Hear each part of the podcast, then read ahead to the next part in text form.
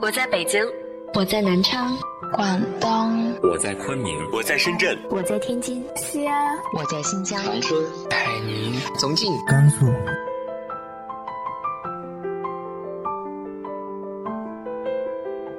这里是 FM 幺八零八四，昨天的你的现在的未来，我是主播背着吉他的蝙蝠女侠。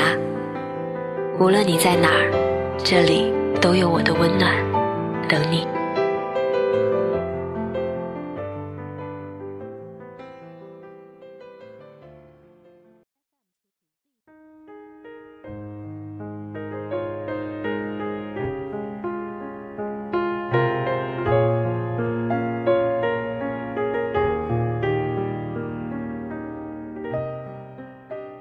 嗨，亲爱的你，晚上好。今天是二零一六年六月一日，儿童节。虽然嘴上自称着宝宝，也会闹着玩的跟朋友要儿童节礼物，但是回想看看越来越模糊的童年记忆，我们不得不承认自己早已跨入哥哥姐姐甚至叔叔阿姨的行列了。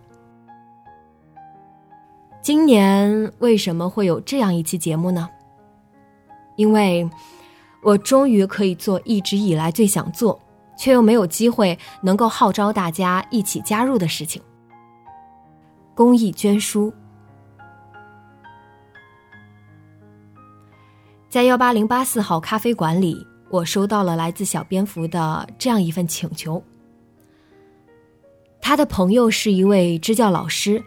在位于广西壮族自治区河池市大化县的板生乡中心小学任教。由于地处偏远，经济条件有限，交通也不方便，当地学生除了课本以外的读物十分稀缺，让这位老师无奈又无助。即使寻遍周围同学朋友的帮助，也还是九牛一毛。很高兴，也很荣幸。这位小蝙蝠能够在这个时候想到我，在这里也要感谢咖啡馆里支持鼓励我的小伙伴们，特别是一位给了我许多指导和建议的艾米阿姨，非常感谢您。我们不难想象山区的孩子们的生活、学习条件的艰难，照片、纪录片里黑亮的眼睛、朴实的微笑，当然还有脏破的衣服。简陋的设施，都被太多的镜头和眼睛目睹了。虽然我们无力消除贫穷，也没有办法让每个孩子都可以身处窗明几净的教学楼，都可以不用承受不应当落在他们稚嫩肩膀上的重担。但是我们能做的，也一定不只是观望和叹气。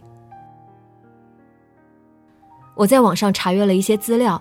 找到了这样的调查数据：大部分山区孩子每天的阅读时间都在一小时以下，占到了总数的近六成，并且还有相当比例百分之八点六九的孩子根本就没有阅读时间。